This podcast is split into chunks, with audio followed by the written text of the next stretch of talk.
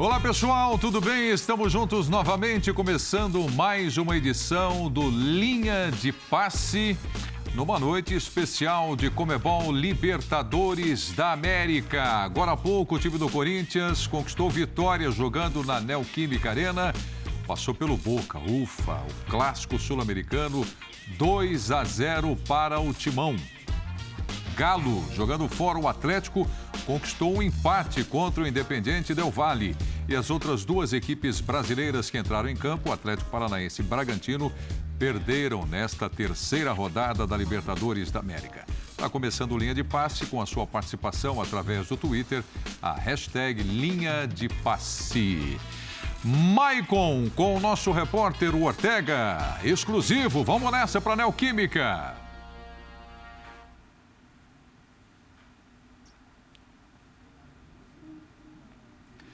Daqui a pouco, o Ortega trazendo o Maicon. É, os jogadores do Corinthians vão começar a falar na Neoquímica depois da boa vitória em busca da classificação nesta fase de grupos da Libertadores. Enquanto isso, apresento o pessoal aqui na bancada. Gustavo Zupac. Tudo bem, Zupac? Tudo bem, Preto. E aí, Oddi? Olá, tudo bem, Boa noite. Tudo bem, Bertozzi? Tudo bem, boa noite. Estamos juntos aqui, hein? Time do Corinthians, boa vitória. O Galo, a gente acompanhando até agora, um empate fora de casa. E a gente dá a maior torcida aqui, né, para ter pelo menos mais uns três minutos de jogo, acreditando na vitória do Galo. O Bertozzi falou: tá bom, tá bom, porque estava difícil pelo o jogo, segundo né? Tempo? Pelo segundo tempo, né? Pelo primeiro estaria até pouco, pelo segundo está ótimo. Tá bom, tá é. bom, tá ótimo, tá ótimo. Vamos lá com o destaque do time do Corinthians, então. Daqui a pouco nós vamos até a Neoquímica. É, o Corinthians teve contra o Boca alguns minutos, em especial no primeiro tempo, que foram os melhores minutos do time do Vitor Pereira em jogos mais competitivos. Né? Então, acho que essa é uma lição que fica para o jogo do Corinthians uh, contra o Boca, a vitória crucial. E outro destaque que eu deixo, é, que tem a ver com o Maicon, né, que daqui a pouco vai, vai, vai falar com o Ortega e a gente vai é, mostrar aqui ao vivo. Os melhores jogos do Corinthians com o Vitor Pereira como técnico, Botafogo, Havaí e o jogo de hoje os três jogos com Duqueiroz e Maicon juntos como volante. Isso não é coincidência. Maicon, dois gols na vitória do Corinthians. Seu destaque, Jean. É, foi um Corinthians, é, acho que especial nos 15, 20 minutos iniciais do jogo. Depois foi um Corinthians mais pragmático até do que a gente está acostumado a ver. Mas acho que uma consciência do Vitor Pereira de que em alguns momentos ele vai ter que fazer isso, vai precisar fazer isso. Acho que a vitória não se discute, né? Pelo que aconteceu nos 90 minutos e pelo pouco que produziu o Boca, acho que a vitória do Corinthians foi justíssima, essencial. E olha, quem realmente corre risco de não ir para a segunda fase é o Boca, que tem três pontos em três jogos disputados. Pois é, mais uma derrota aí por 2 a 0. Você falou do Vitor Pereira, que infelizmente não teremos ele hoje na coletiva por conta da Covid. É. Então já fica aqui os nossos votos de recuperação rápida, né, para o técnico do Corinthians. E aí, Bertozzi? Tudo bem, Preto? Boa noite. Ótimo. Agora oficialmente, companheiros. Tem La Doce, né, da, da Bomboneira. Vai precisar muito de La Doce para passar de fase, porque esses 11 realmente apresentaram muito pouco. Complicou para eles, né, Ó, oh, o, o Preto, o Maicon, num contexto normal, se não fosse o triste contexto que, que permitiu que ele viesse, talvez ele tivesse muito perto, muito perto de dar o salto para uma liga importante da Europa. Então, eu acho que o Corinthians tem hoje um meio-campista de nível internacional, entre outros, né, mas que já estão em outro estágio da carreira.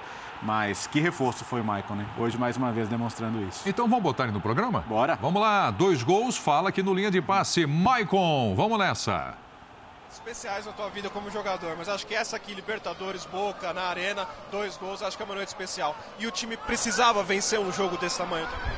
Sim, como eu falei, a gente vem de uma, de uma derrota dura, cara. É, a gente sabia da importância desse jogo né, para a competição. O grupo estava embolado, hoje a gente conseguiu o nosso sexto ponto, importantíssimo para nós. Fico muito feliz pela entrega do grupo, como a Arena estava hoje. A Arena estava pulsando e esse é o, é o sentimento. Eles jogam junto com a gente e eles vão ser importantes demais para nós. No momento difícil a gente precisou deles, eles lotaram e a gente se entregou por completo hoje. Tá aí o Maicon falando com a gente aqui no Linha de Passe. Bom, esse grupo agora, né, na, na terceira rodada, é o grupo E, Corinthians assume a liderança. Começou a rodada como lanterna. É, e assume uhum, a liderança. Está é. lá em cima agora, seis pontos ganhos. Always Red e o Deportivo Cali ainda vão se enfrentar na quinta-feira para completar essa terceira rodada. Mas, enfim, a gente estava falando do Corinthians ontem, aqui, anteontem, a expectativa era gigantesca, é, principalmente depois da derrota para o time do Palmeiras. Né?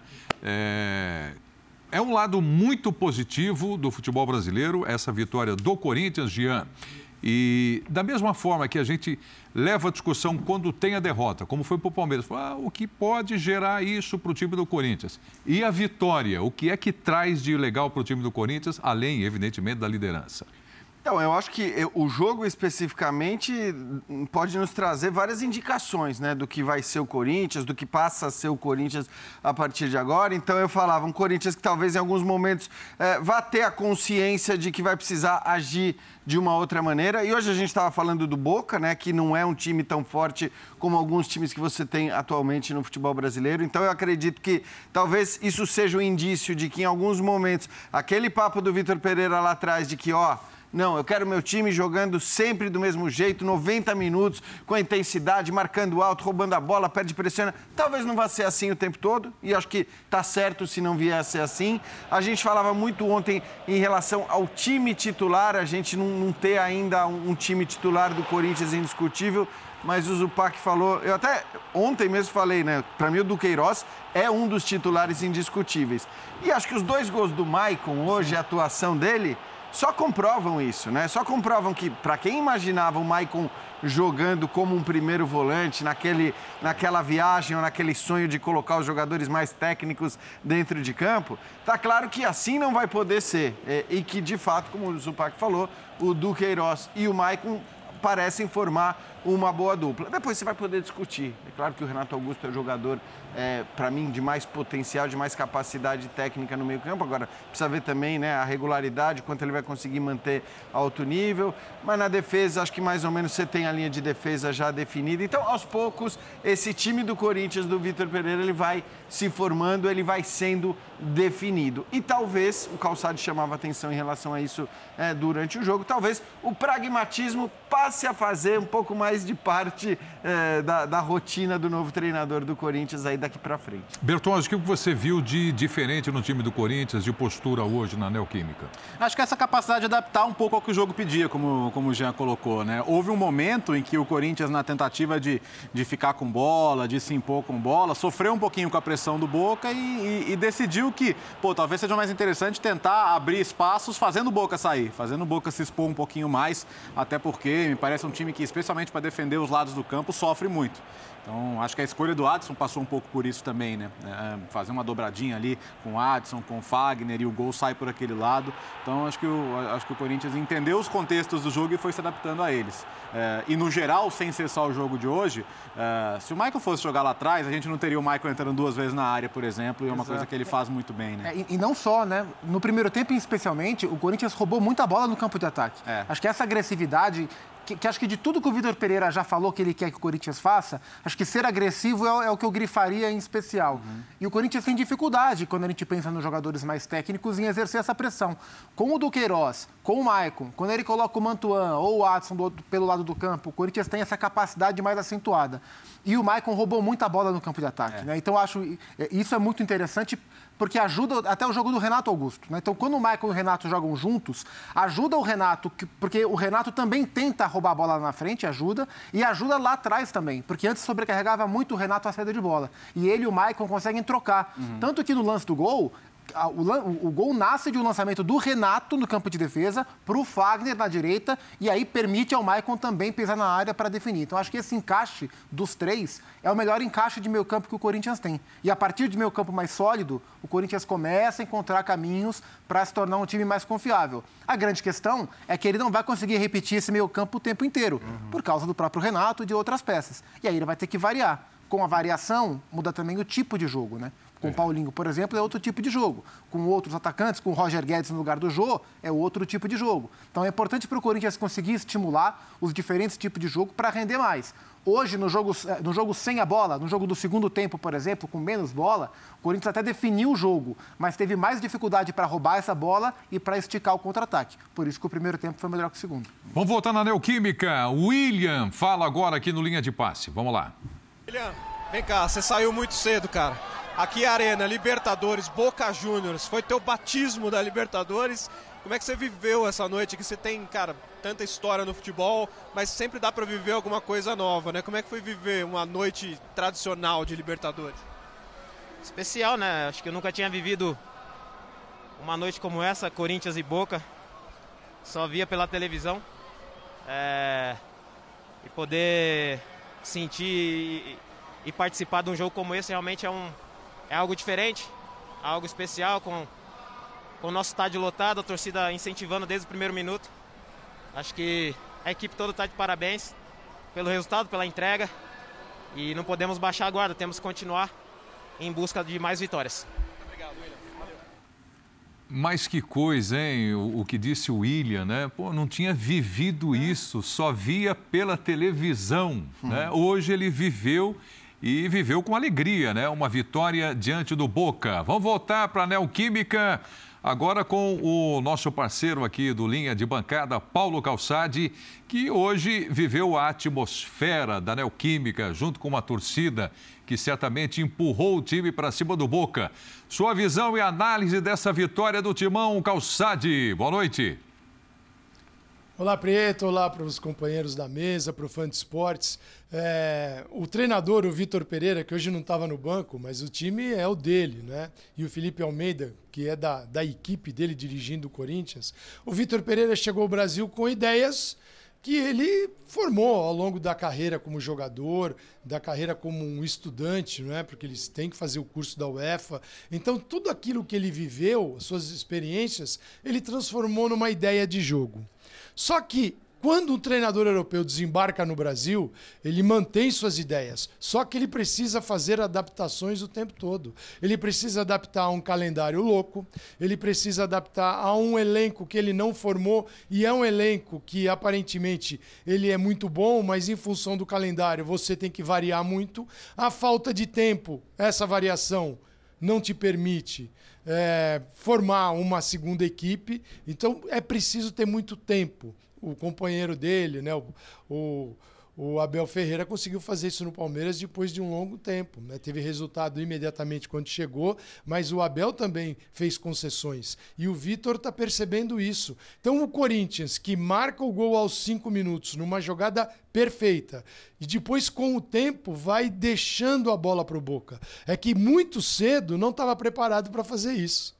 O Corinthians esperava fazer mais tarde, a hora que saísse o gol. Mas o gol veio aos cinco e ele chega a ter muita posse de bola, quase dois terços da posse de bola do jogo era do Corinthians. E ele vai cedendo ao Boca para jogar nos espaços, nos contra-ataques e tentar aproveitar um time também que tem uma defesa que tem problemas. A dupla de zaga hoje, o, o Aranda e o, e o Sambrano, né, são jogadores que estão voltando de contusão é, principalmente Sambrano, jogadores que jamais jogaram juntos. Em 16 jogos esse ano é a primeira partida. O Corinthians tentou explorar isso. Então, houve uma mudança de comportamento no time e na cabeça do treinador. O treinador pensou, em alguns momentos, não dá para jogar desse jeito que eu estou pensando, ter a bola 100% do tempo. Com o gol de vantagem, o Corinthians jogou para marcar o segundo sem a posse recuperando e acelerando. E assim fez 2 a 0. É um Corinthians mais pragmático, dentro daquilo que às vezes o futebol brasileiro impõe. Não é uma decisão do treinador, é uma imposição. E a gente viu isso aqui hoje.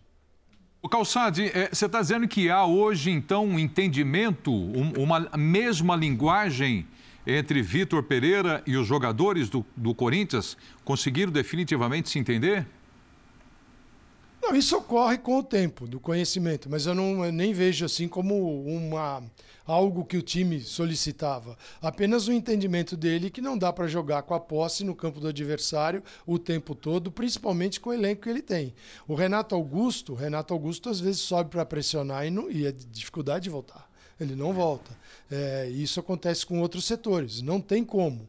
Então, é um time que sempre vai deixar espaços, vai deixar um ou outro buraco, um vazio no meio de campo. Então, ele vai ter que trocar o tempo todo e às vezes é melhor baixar todo mundo, ficar numa linha média né, mais agrupado, mais compacto para sair. Então, esse é o entendimento, talvez, que ele tenha percebido com o tempo. Naquela ideia inicial, vou ter a posse. Isso jogando uma vez por semana, dá para fazer. Jogando todo dia, não dá para fazer. E o elenco que o Corinthians tem não permite. Outras equipes no futebol brasileiro talvez tenham o poder né, de, de manter essa intensidade por mais jogos numa sequência curta. Já o Corinthians não pode. O Corinthians tem que variar jogo a jogo, mas hoje foi um jogo especial. Foi um jogo de, de muita pegada, de muita disputa, às vezes até além do tom, perigosa para Libertadores, mas foi um jogo em que acho que o Vitor Pereira, mesmo à distância, finalmente estreou, conseguiu estrear na Libertadores e percebeu o que é, o que ela significa. Tem um ponto, né, que é, não é que ele, que ele foge de toda a discussão técnica, tática, é o ambiente. Né? É. É, que ambiente você vai encontrar depois de perder um clássico de maneira tão, tão acachapante, tão indiscutível? É, com a torcida reclamando é, que o time estava apático, sim, né? Sim, é, exato. E a torcida não estava lá, mas a reclamação geral foi é. essa. É, a, o torcedor que foi lá falou: esquece o que aconteceu. Não aconteceu. Ah, o que aconteceu no fim? Nada. O que, que, teve no fim de semana? Nada. Tava, eu fui no shopping. Silêncio. é, é, Estou vindo aqui para. É, a relação está zerada e o importante é ganhar do Boca Juniors. Tem um jogo de Libertadores e, e vou para jogar, né? Então o Corinthians encontrou um ambiente muito favorável, muito, muito de comunhão e, e queira ou não, tem uma torcida do outro lado que, é, quando visitante, os caras que vêm são os caras também que vão ali, né, para cantar 90 minutos um infeliz veio, depois a gente vai falar sobre ah. isso, para ser preso e muito bem preso. Mas fora isso, né? Que permaneça é, por um o, bom tempo. O, o, ambiente favore, o ambiente favoreceu. O ambiente ajudou assim a, a vamos entrar pilhado, mas a, pilha boa, a pilha positiva, para acuar o adversário e para tentar resolver isso aqui rápido. Então isso ajuda muito, né? É, até porque, o, ambi o, ambiente bom de Libertadores. Até né? porque o Corinthians tem pagado o preço de justamente entrar na fase invertida, né? O Corinthians, ah, com o Vitor Pereira, com o Silvinho também, pagou o preço de em vários jogos entrar desligadíssimo, uhum. tomar o gol no começo, seja é. em jogo de Libertadores, jogo de Paulistão, jogo de mata-mata, tomar dois gols em 20 minutos do Palmeiras, como foi no último fim de semana, e jogar correndo na subida, né? Para um time que todo mundo sabe que tem dificuldade de se manter competitivo por muito tempo. Imagina já começar com 1 a 0 contra, né? Então, hoje foi o inverso.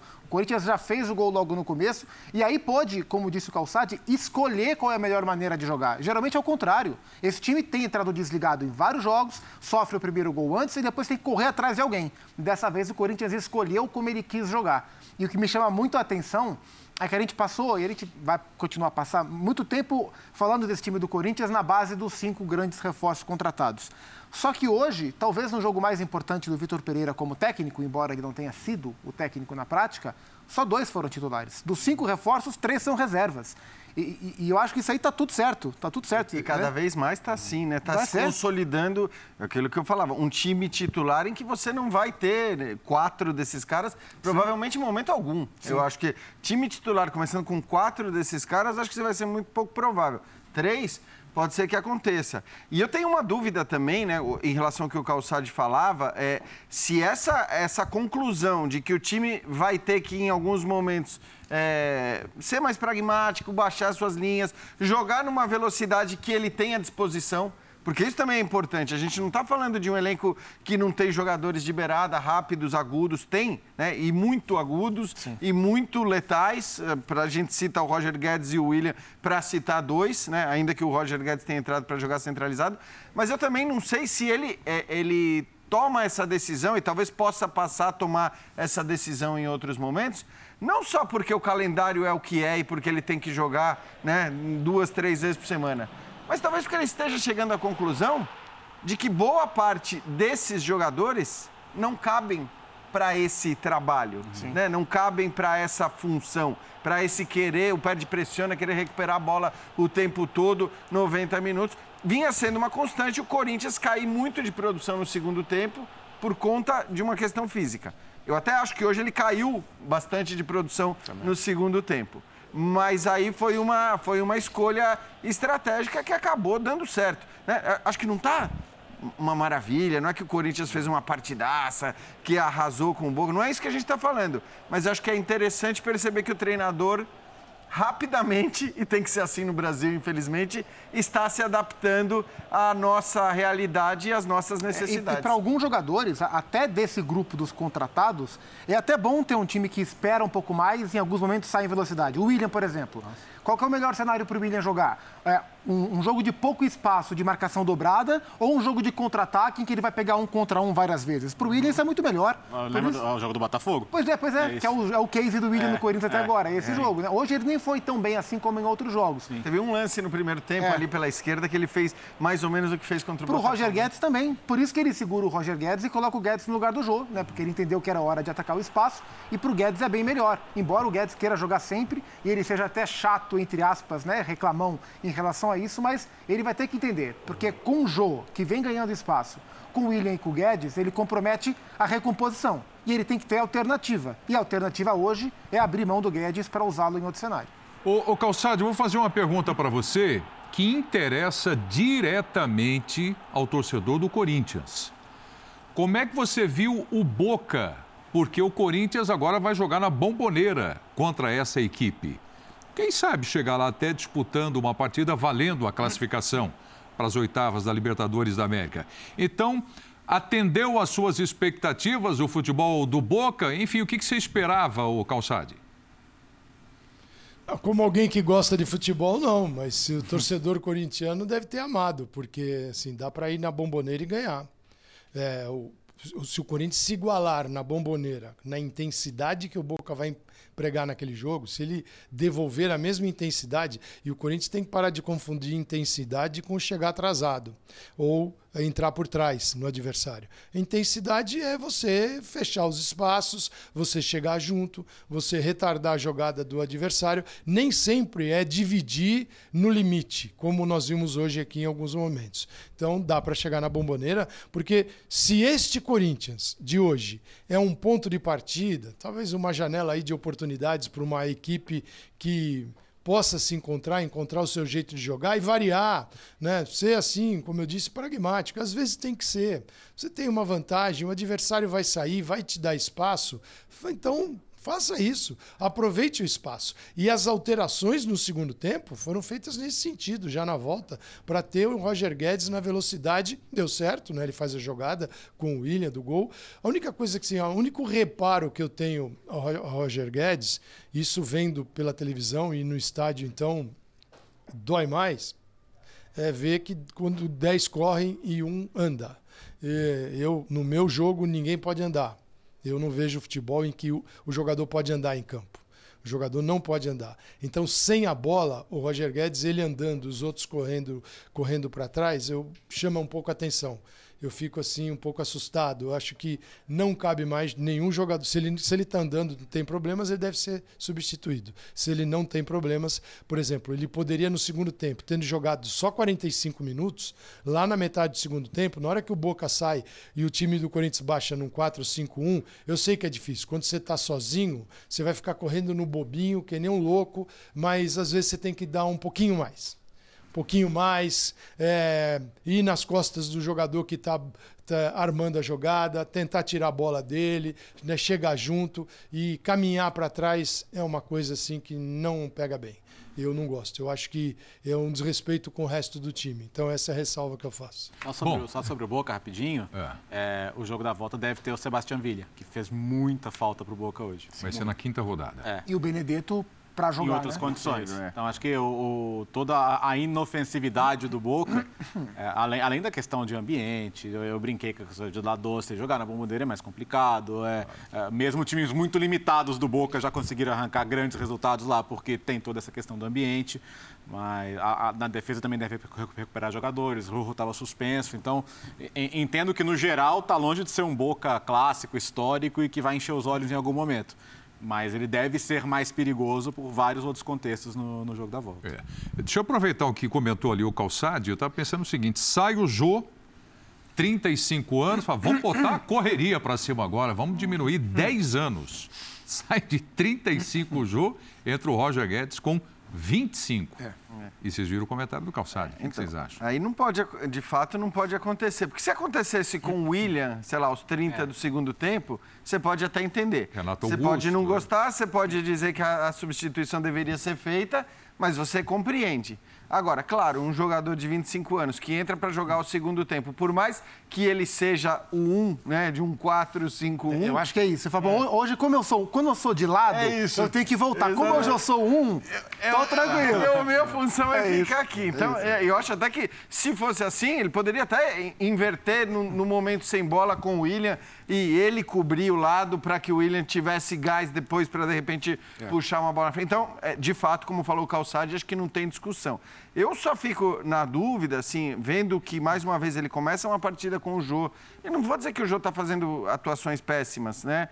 E, aliás, para mim era estranho também o quanto tinha se desistido do Jô, como se o Jô né, fosse o pior jogador do mundo. Mais, né? Mas não é que o Jô também está justificando pelas atuações uma titularidade atrás de outra em jogos importantes. Mas vendo o fato de que o Júnior Moraes foi o titular contra o Palmeiras, e ele tinha ali alternativas de, de beirada para eventualmente até deixar o Roger Guedes como um 9. Mas não, ele optou pelo Júnior Moraes. Hoje ele opta pelo João mais uma vez. Que tem, eu, eu acho que na cabeça do Vitor Pereira o time tem um 9 mais de referência. Ele não quer o falso 9, ele não quer o rapidinho exceto, eventualmente, claro, para circunstâncias específicas, como aconteceu hoje e, no segundo e tempo. E teve um fato, até falei isso mais cedo no Sport Center, teve um fato que foi transformador nessa visão do Vitor em relação ao Jô, que foi justamente o vacilo último, né? Porque o Jô já vacilou muitas vezes nessa última trajetória. Mas o último vacilo, quando ele sumiu, não se representou e tal, o Vitor Pereira o cobrou,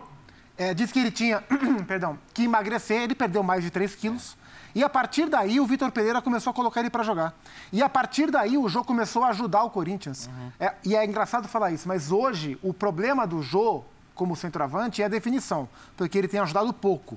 Agora, na construção, ele tem saído da área demais o tempo inteiro, tem auxiliado os meias né? o tempo inteiro. Então, isso garante que o Jô jogue. Uhum. Então, para o Renato jogar Costas, melhor, para o Maicon jogar melhor, para os laterais passarem mais, o Fagner especialmente, o Jô tem sido importante. Então, nesse momento, está muito claro para mim que no time principal, se tivesse a final de um jogo de um campeonato amanhã, o 9 do Vitor Pereira é o Jô. Ainda que na definição ele vem ajudando bem pouco nesse momento. É, é assim, tem um ponto. O Jean falou em desistir do Jô. É, quem não pode desistir do Jô é ele mesmo, né? O, o, Jô, o Jô sempre teve aquela coisa na, na é. carreira dele de o, o, o Jô, 100% futebol, é um atacante e, pô, o Jô foi bola de ouro, futebol brasileiro. E Sim. foi protagonista de um título nacional. É. Não, é, não é um jogador de fato para você esquecer. Uh, e essa qualidade que ele tem hoje de, de fazer parede, de, de, dar os apoios, de fazer uma tabela, sempre teve. Sempre teve. Então, ele ainda, de fato, pode ser importante. É... Agora, ele é um também que você não vai conseguir ter na... o tempo todo. O tempo todo. Três jogos por semana você não vai conseguir ter. E ele precisa ter uma atenção com a carreira dele, né? Porque é. o Jô, no, no momento, é, no, no, estágio de carreira em que ele se beneficiava da idade que tinha, é, o Jô perdeu muito da carreira por não ser profissional. E ele sabe disso, né? Ele sabe disso. Ele falou isso. Até. É, e ele retomou isso no Corinthians definitivamente em 2017, né? Porque no próprio Galo ele deu exageros. Na para o Galo, né? Ele acabou confessando. No Inter é, ele exagerou demais e tal. E a essa altura, e eu nem estou falando que ele tem Agora hoje. Agora é mais caro, né? É, e eu nem acho que hoje ele, ele Não, cometa os mesmos excessos. Também acho. Mas ele claramente cometeu excessos. A conduta é. dele no Corinthians, no total, ela é, ela é frustrante. São vários episódios. E já aos 36, 37 anos quase, ah, bom, eu, quando exagero um pouquinho, a ressaca aqui já é brava, né? né? Quando eu durmo pouco, já o meu dia já é comprometido. Para o atleta, então, né? Então, o João tem que entender que, para ele conseguir render dentro da idade que ele tem... 35. Dentro da condição física que ele tem aos 35, ele tem que focar demais na carreira dele. E nessa última trajetória, nessa última passagem, ele esqueceu isso em alguns momentos. Agora, depois do, da dura que ele tomou do Vitor Pereira, a impressão que dá é que ele volta a olhar um pouco para a carreira dele. Não por acaso, ele melhora dentro de campo. Até antes da pandemia, né, a gente discutia muito a relação de torcedor com o time, né? Pô, a torcida faz diferença, a torcida leva, empurra o time, é de fato o 12 segundo jogador, aí veio a pandemia. Uhum. Na volta do futebol e do torcedor no estado, ficou muito claro a diferença que faz para o time né, a torcida, essa sintonia, como a gente está vendo aí na imagem, Beto, a Neoquímica Arena. Quantos jogos durante a pandemia, times que nunca tinham conseguido nada na, na, no estádio do Corinthians conseguiram? É, verdade. É isso, Verdade. É o barulho, né? Claro, é, claro, é claro, é claro que faz diferença. Assim, time por time, como disse o Calçado, time por time, o Corinthians é capaz de chegar na Bomboneira e ganhar jogando melhor, É, porque, a rigor, é um time melhor. Mas, como eu falei, tem, tem um ambiente. Tem, tem, tem E cara vai levar o seu torcedor barulhento para Vale, lá também. Acho que vale. É, Isso- e- Isso sempre foi um fator em Libertadores, né? Não é de hoje. Especialmente em um time onde se questiona a falta de competitividade em alguns momentos, né? Então a torcida compensa o que alguns jogadores talvez hoje não consigam entregar. É, o ambiente hoje, no começo da partida, especialmente ali naqueles 20, 25, era um negócio impressionante, né? Era- é, é- é- é impossível aquilo não afetar de alguma maneira os jogadores do Corinthians, os adversários. Tá claro que tem uma influência. É engraçado que no Corinthians talvez isso tenha se diluído um pouco, porque a volta do futebol com torcida coincidiu com a chegada dos reforços, É. né? Dos, dos tais cinco nomes, etc. Então, é evidente que o, o peso de jogadores de futebol também faz uma, faz uma diferença enorme, né? Faz uma diferença enorme quando você contrata jogadores do quilate da qualidade que o Corinthians contratou. Mas certamente tem, tem um pacote aí que vem todas essas coisas juntas, a torcida e o, e o time. Mas a, a- a fala do William, né? A gente até brincou fora do ar aqui. Ele, é- ele é de uma geração que, pô, viu, sabe? Que viu o Corinthians na Série B, que viu o Corinthians passando por, por maus bocados ali, né? E ainda assim, uma época que muitas vezes era, era, era a torcida carregava o time, né? Quando não, não dá para carregar o tempo todo, mas acontecia muitas vezes. muito. Então achei muito legal o William falar de, de- e pô, o William Copa do Mundo, Champions League. Não é que o William ganhou pouca coisa e viu pouca coisa na carreira também. Mas para ele é especial jogar um Corinthians e Boca, É, né? é o Isso- fenômeno que acontece com esses jogadores que saíram muito cedo e vale para o Hulk também. Sim. O Hulk nunca tinha vivido um protagonismo no Brasil, agora viveu. O William nunca tinha vivido uma Libertadores aqui, agora viveu.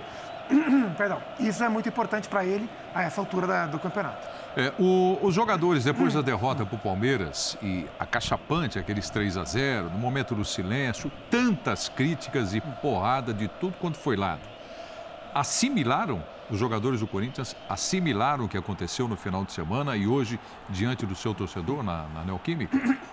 Eu acho assim, não, não consigo fazer uma relação direta e dizer que a atuação do Corinthians hoje tem a ver com, com o que aconteceu no fim de semana. Até porque, né, Prieto, são contextos completamente diferentes. Então, estamos falando do, do peso da torcida do Corinthians. É, no jogo do clássico do fim de semana só tinha a torcida do Palmeiras. Né? Não era o estádio do Palmeiras, era a Arena Barueri com, com nem, nem lotada estava, mas de qualquer maneira era um outro contexto de ambiente. Era também um outro contexto em relação aos times que estavam em campo, porque a gente lembra, primeiro, o Corinthians tinha vários desses jogadores importantes no banco de reservas, e do outro lado o- tinha um time infinitamente superior do ponto de vista técnico e de, e, e de montagem mesmo do que o Boca, né? Hoje o Palmeiras é muito mais time do que o Boca. Então, eu, eu não consigo dizer que foi a cacetada que o Corinthians levou no fim de semana que gerou o que aconteceu hoje. Não, hoje, no fim das contas, venceu o melhor time. O contexto todo, o jogo É. contra o Palmeiras, a Isso. crítica, a imprensa, torcida, o tal do silêncio, que, que criticaram Eu o acho que esse time tem que, tem que se provar mais em jogos do tamanho eh, do, do duelo contra o Palmeiras, não só em relação à rivalidade, é em relação ao que o Jean falou, em relação ao nível de adversário. fortes, né? Porque o Corinthians já deu respostas interessantes depois de atuações ruins, mas contra adversários que não traduziam exatamente o que se esperava da equipe. Né? Então o Corinthians estava gerando desconfiança, aí deu uma porrada na Ponte Preta, falou: opa, agora o time vai.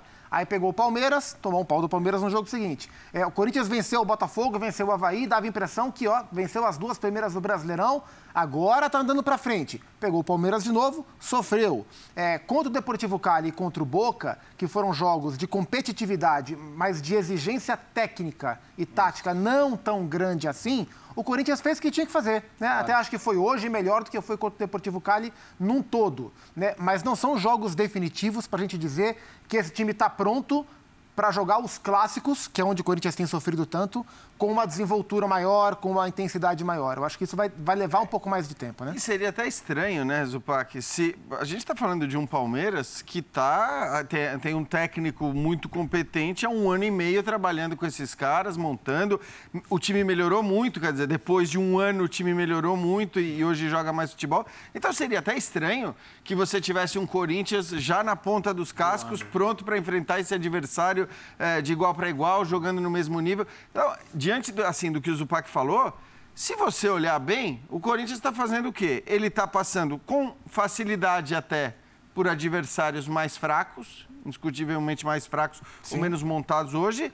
Está vencendo é, jogos competitivos, jogos difíceis do ponto de vista da, da, da, da competição, do torneio, da camisa que está do outro lado, como como é o caso do Boca, mas que não são times primorosos do ponto de vista técnico, então está conseguindo vencer. Ou seja, não tem nada de errado. Né? Eu acho que a gente precisa também é, olhar um pouco de fora, mais longe, fazer um recorte maior, para entender que as coisas estão andando como é normal que elas andem, né? fazendo aquilo que o Corinthians tem que fazer nesse momento. Teoricamente, para poder desafiar o, o, o, Palmeiras, o Atlético, até mesmo o Flamengo, que também passa por uma mudança grande, mas tem um elenco poderosíssimo, vai levar mais tempo. E é normal que leve mais tempo. É, então, mas aí depende de qual é o grande objetivo do Corinthians na temporada, né? Se, se o Corinthians traçar ganhar a Libertadores como objetivo, ele vai ter que passar por, por esses Pelo times melhores. Um, é. É. Agora, para ser campeão brasileiro, por exemplo, o Corinthians não precisa ganhar de ninguém melhor do que ele.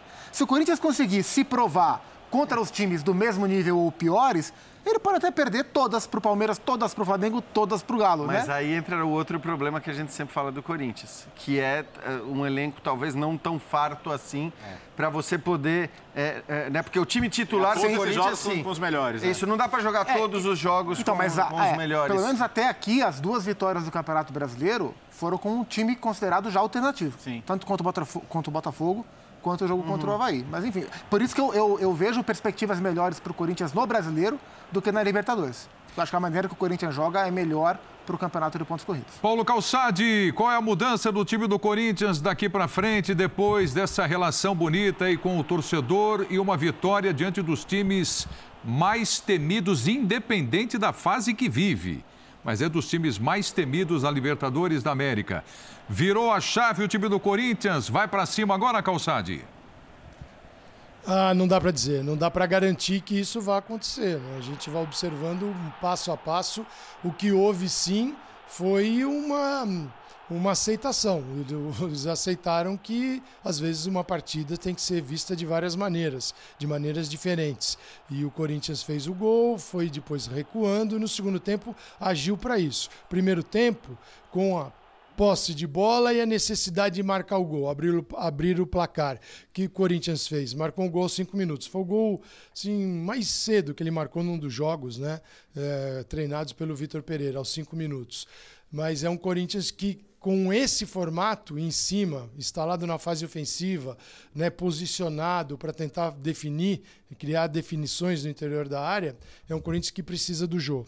E aí o Jô estava em campo porque é um centroavante que joga de costa, aguenta a pressão, faz o giro, prende a bola para a chegada de William, para a participação dos meias, Renato Augusto. Corinthians que quando vai mudando o seu estilo de jogar e aí adota definitivamente que vai jogar no contra-ataque, em transição, recuperando a bola, ficando muito tempo sem ela, aí ele vira um Corinthians de velocidade. Já era com o Adson, mas veio com o Mantuan, o Roger Guedes e o William. Então, talvez tenha uma mudança sim de comportamento e visão diferente em cada etapa do jogo. Agora, a missão do Vitor Pereira é, tá bom, esse aqui é um modelo, é um ponto de partida, é, legal. E como fazer para que o Corinthians jogue mesmo com mudanças desta forma?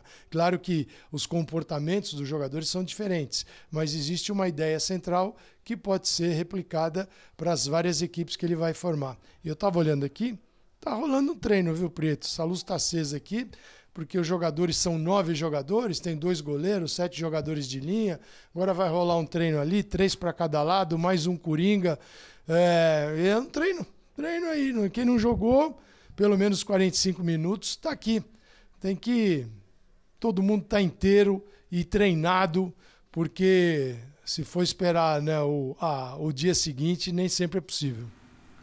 É, nós temos essas imagens são ao vivo aí, olha, o, o, momento que é liberado o torcedor argentino, o torcedor do Boca, para sair da Neoquímica Arena. Você sabe que eu ia até me despedir do Calçade dizendo o seguinte: olha, Calçade, nós vamos autorizar a apagar as luzes aí agora. Uhum. Você tem a chave para trancar o portão aí da Neoquímica e voltar para sua casa para descansar. Mas como vai ter treino, nada melhor do que o Calçade ainda gravar, né, alguns. Uhum alguns boletins para a gente colocar na programação. Vai que acontece amanhã, alguma coisa no treino. É, analisa. Vai que acontece alguma coisa é, no treino. É, verdade. analisa esse treino para a gente. Obrigado, Calçade. Parabéns pelo trabalho aí. Um abração. Só falta eu aqui. Olha, teve um golaço no treino com sete. Você tem que ver esse gol. Estão aqui, estão treinando. É para valer. Tem sentido o treinamento, legal acompanhar isso também. Os dois goleiros, todo mundo participou. E tá aí, o Corinthians venceu o Boca, era o que precisava fazer. E agora, Prieto, o que é. vai acontecer daqui para frente, a gente vai acompanhar nos jogos do Corinthians, no linha de passe, na Libertadores, para ver se o jogo contra o Boca é um ponto de partida. Ou apenas um ponto fora da curva. Vamos ver. Vamos com calma, a gente vai ter linha de passe o ano inteiro para a gente discutir como é que vai ficar aí a vida do torcedor corintiano. Abraço, Calçade, um abração. Abraço, abraço a todos. Tchau, valeu, valeu. Pessoal, vamos fazer uma, uma análise agora desse grupo do Corinthians com a classificação. O time que tem agora dois jogos fora, inclusive o Boca na quinta uhum. rodada e uma partida em casa. É o líder do grupo neste momento, mas com jogos a mais aí, além do Boca. Seis pontos ganhos, saldo de gols um. Deportivo Cali é o segundo no grupo, com três pontos. O Always Red, três pontos. E o Boca, como tomou hoje dois gols, é o saldo negativo, o quarto colocado no grupo, Bertozzi. Qual é a minha dúvida aqui? Manda. Qual vai ser o desempenho dos outros Estamos contra aqui para tirar dúvidas, hein? Então, porque a, a, o Corinthians perdeu para o Always Red na, na Bolívia e todo mundo entendeu que jogar na altitude é difícil e tudo, mas que a gente não sabe como os outros vão lá. É. O que é uma coisa fundamental, né? Senão, é, mas... por enquanto, você vai ficar só trocando pontos. Mas é difícil, né, Léo, também saber. É, só para a gente ter uma noção, o Corinthians pega os dois adversários mais fortes fora, fora de casa. Exato. Então, assim, Cali e Corinthians e Boca e Corinthians são jogos de, de triplo na loteria para mim. Não dá para não dá pra gente querer. É, e depois, o Boca pelo contrário, recebe os dois mais fortes no seu estádio. Né? O Boca recebe o Corinthians e recebe o Cali. Então, é, é claro que a gente falou, o Boca tem três pontos e três jogos. E tem que ficar ligado para é, não porque, perder a vaga. Porque mas... qual, qual é o ponto? Por enquanto, nesse trio Corinthians, Cali e Boca, o, man, o mando sempre pesou. Exato. Né? O Cali é o time da vez, amanhã, né? na, na quinta. Né? Quinta-feira. Né? Na quinta-feira. É o time da vez que vai jogar lá em cima contra o Always isso, Red. Isso, que é a dúvida do é, Bertozzi. É, quem, vai, quem vai roubar pontos na Bolívia. Lá, né? É. Porque aí, assim, senão a, a, os outros times roubarem pontos na Bolívia, aumenta a necessidade do Corinthians de buscar esse, pelo menos um, um, um ou dois empates é, fora de casa. É, então, acho que a conta do Corinthians, é, a conta mínima do Corinthians, a vitória contra o Always Red aqui, pelo menos um empate é, nos dois jogos isso. fora. É, 10 pontos. Com 10 pontos, em um grupo que, que trocou tanto, tanto chumbo uhum. nas duas primeiras rodadas, eu acho que a, que a margem de classificação. além do que, a última rodada é favorável para o Corinthians, né? Porque o Corinthians enfrenta o Always Red na última rodada, Exato. enquanto Boca e Cali se, se enfrentam na Bomboneira na última rodada. Isso. Então, acho que essa vitória foi bem importante nesse sentido. É, e, e, olhando a maneira que os times vêm jogando, né? Exceção feita ao Always Red, que de fato é um time mais frágil, é, e, e, mesmo contra o Corinthians, né? O, o, o Alves Red faz 1 a 0 logo no comecinho, mas o Corinthians controla o primeiro tempo. É que não consegue penetrar, definir, e no segundo tempo toma um gol com 10 segundos, e aí acaba o jogo. Mas o, o Deportivo Cali e o Boca, eles estão jogando no mesmo nível na Libertadores. Uhum. Né? O Boca contra o Cali foi inferior, o Cali contra o Corinthians ofereceu quase a mesma resistência que o Boca. Então são equipes bem similares. Eu acho que essa vitória foi muito importante para o Corinthians quase que empurrar Boca e Deportivo Cali. Falou, ó, briguem aí, vamos ver o que, que vai acontecer se o Corinthians conseguir pelo menos um empate fora de casa. É, a questão é que, depois do tropeço na primeira rodada, que não é um tropeço que a gente imaginava pela diferença técnica, apesar da altitude, não restava ao Corinthians outra alternativa a não ser vencer os seus dois adversários mais fortes nos jogos seguintes, que eram os dois jogos em casa. Conseguiu. E o Corinthians fez isso. Quer dizer, o Corinthians, porque aí eu acho que se realmente tivesse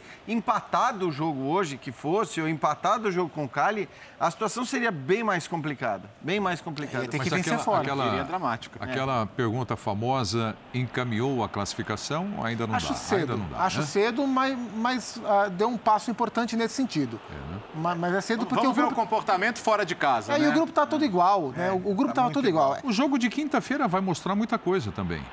O, o Deportivo Cali e o Always Red. É, o, o fato de as duas primeiras rodadas é, terem dado os três pontos para todo mundo era como se, é, foi como se a gente não tivesse dois jogos. né? Então o grupo é como se o grupo começasse nessa rodada, né? Então o Corinthians teve uma vitória num grupo que tem quatro rodadas que valem classificação. É, eu acho assim que pelo equilíbrio que a gente tem na chave, e ainda é um equilíbrio muito grande, apesar da gente ver o Corinthians com seis pontos e os outros com três, é, o torcedor do Corinthians ele tem que assistir os jogos do Always Ready como se fosse jogo do Corinthians. Né? Pra- claro que é difícil, claro que é improvável, claro que é muito mais fácil torcer pelo Corinthians do que torcer pelo Always Ready, mas é, ver o Always Ready Torcer conseguir empatar, é, empatar um joguinho que seja É. com o Deportivo Cali agora na quinta-feira ou depois contra o Boca, é um resultado enorme para o Corinthians, porque aí facilita muito as coisas, até mesmo em caso de eventuais derrotas depois.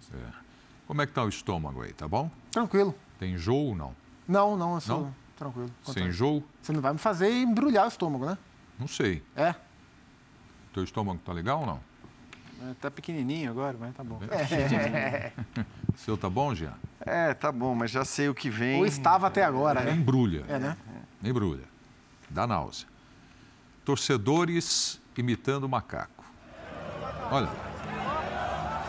Ah, não, não é da semana passada, não. É de hoje, né? De, de ontem, né? O jogo da Neoquímica Arena. Torcedores ali, ó. Do Boca, imitação de macaco. Olha aí, que bonitinho. Isso, me remete à discussão de segunda-feira, né? Sobre o apagão da comunicação e tudo, e sobre o quanto é efetiva a. O apagão cerebral desses caras, hein? Não, eu falava o boicote do Corinthians, a comunicação, como, como manifestação contra o racismo, a violência, tudo isso. E, e só o que resolve com isso aí é levar pra cadeia, levar preso mesmo. Foram E- detidos. e- e- e- e- Foram e- detidos, e- foram então, pro juizado do estádio. Embora embrulhe o estômago, me dá uma sensação de extrema felicidade saber que esse cara vai ter que responder pelo que. E o, e o Boca tem que se posicionar como o River se posicionou. Claro, né? Então, claro. o, o que o Boca pode fazer? Se posicionar. O que, que a gente espera que esses caras passem agora? Tempo na prisão. É isso. Eu acho que nesse caso é isso. Tem casos que a gente Flagrante, tem que... Exato, flagrante, é crime. Então não, tem muita discussão. Aí você tem todos os elementos, né? É, é diferente de quando você tem, por exemplo, um ato lamentável como esse, é, que o cara não é identificado, não é preso, o clube não faz nada para que, que, que isso aconteça, e aí acho que você tem que ter outras medidas, né? E medidas que tem que ir, tem que penalizar o clube de maneira pesada, de maneira contundente, mas é, é, acho que o principal nesse caso é que esse cidadão seja preso, ele foi preso, que ele continue preso. Vai ser autuado, que seja vai ser autua- autuado né, por racismo ou injúria racial. Isso, e que a gente divulgue, que isso seja muito bem comunicado e que isso sirva de exemplo, né? Para que eh, as pessoas percebam que não existe uma impunidade em relação a esse tipo de ato, porque infelizmente ainda é muito comum eh, e só realmente com, ficando claro né, que a punição ela existirá e, e que a- as leis serão cumpridas, que, que, que esses caras vão parar de fazer esses. Mas você sabe que cada vez que eu vejo uma imagem dessa, pô, não é, olha, não é a primeira vez que eu toco nesse assunto em programas ao vivo. Né? Não é a primeira vez. Infelizmente é bem comum até, né? Mas cada vez que eu vejo, o Jean, cada vez que eu vejo isso na televisão, eu tenho uma esperança de que foi a última. Né? Porque eu acho que é proporcional, o Bertozzi, à minha indignação. É falar, ah, Mas é tão indignado, falou, agora acabou. Eu, eu queria Agora compartilhar acabou. da É sua esperança, mas não, infelizmente, isso vai continuar existindo, porque isso é, é, é a falta de educação, é a falta de, de, de, enfim, tudo que... De, de Punição, Punição. punição, junto com E, falta e a de gente, educação. e a gente se concentra muito na falta de educação no nosso país, que é um é. problema gravíssimo, né? Para mim é o grande problema do. É, é um problema gigantesco do Brasil que acarreta em vários outros problemas. Só que nesse caso não é esse, não é essa questão, né? Porque. É, exato. Eu só espero que, que, enfim, foi ótimo que eles, que eles foram presos, que eles continu, que continuem presos, mas que não tenham sido presos só porque não são brasileiros, né? Uhum. Porque teoricamente é mais fácil você ir lá e, e, deixar o cara preso porque ele é argentino, não. Que, que isso continue sendo cobrado, fiscalizado, punido aqui dentro e fora. Uhum. Da mesma maneira, da mesma maneira. Esse ponto é importantíssimo, Zupac, porque muitas vezes casos assim viram uma bola de neve, né? Do racismo você sim. vai para a xenofobia, sim. Sim. você generaliza todo um povo e somos povos vizinhos, irmãos e nos gostamos muito. Né? As pessoas claro. às vezes transformam claro. o que é a rivalidade no futebol em outras claro. coisas e pegar o gesto de uma ou de uma meia dúzia de, de idiotas, de imbecis para transformar isso numa questão de, de ódio, de ódio de, de povos é uma, uma aberração também. É. Até porque você não precisa cruzar a fronteira para achar racista, não, né? Não, muito tá pelo contrário. Não é por acaso, é. contrário, né? Torcedor imitando é. macaco. É isso. Pronto. É isso. Torcedor dentro do estádio imitando macaco. Foi detido. Ponto. Sim. Brasileiro, argentino, não importa. Sim. Não importa. Né? Claro, né? deveria ser o padrão Exatamente. E, e, e, só isso ia fazer as coisas pararem, porque eu é. Sou, infelizmente, completamente resignado em relação à natureza humana, então eu não acho que é, é isso. É, é, a, a, esperança na humanidade eu não tenho mais, para ser bem sincero. Então que pelo menos a gente puna e, e, e que através da punição a gente consiga é, inibir e, fazer com que esse tipo de coisa não aconteça mais, é, como acontece constantemente nos estádios, o, o Pac lembrou bem, não é só com torcedor O torcedor do caso do River e Fortaleza foi suspenso por seis meses do estádio, só? o que eu acho muito pouco. Só? É. Eu acho a atuação do, do River é exato é muito pequena. Ali, ali é. assim, é, ali é muito pouco Sim. Eh, por parte do clube, por parte das autoridades também, né? Porque, enfim, é, é, é é, aí que eu tô, é, isso que eu estou dizendo. Eu acho que é importante que os clubes não, não façam só um jogo de cena, né? Não emitam uma nota para dizer. Porque é, isso está cada vez mais fácil você uhum. fazer, né? Aliás, é o padrão no futebol mundial. Sim. Ah, basta ver o UEFA e a FIFA, é. com as suas faixas tal, mas na hora de punir, as punições praticamente. A pena foi de seis meses? Seis meses de suspensão então, e vai ter que então fazer. Então eu estou um que nem você agora. Ah, tá. Definida agora tô... não, agora tô pelo River, né? É. Não, a esperança é difícil com seis Sim. meses de punição. Aí é difícil. Erturco, vamos com o Erturco? Vamos. Vamos nessa? Bora. Pô, resultado bom, empatou fora de casa. É claro que a gente sempre espera por uma vitória. Vamos lá, Erturco, do Galo, falando aqui no Linha. Está muito, muito claro o resumen do jogo. Eh, sabíamos a dificuldade de, de jogar em, em altitude. Eh, ¿no? Tuvimos oportunidad de finalización muy, muy concreta en el primer tiempo y no, no pudimos concretar.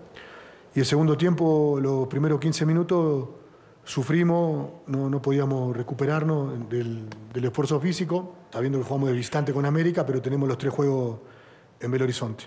Los últimos tres juegos son en Belo Horizonte, entonces tenemos que hacer valer los dos empates, el triunfo en Colombia y el empate, este empate lo tenemos que hacer valer en casa, ganar los partidos en casa y, y vamos a clasificar.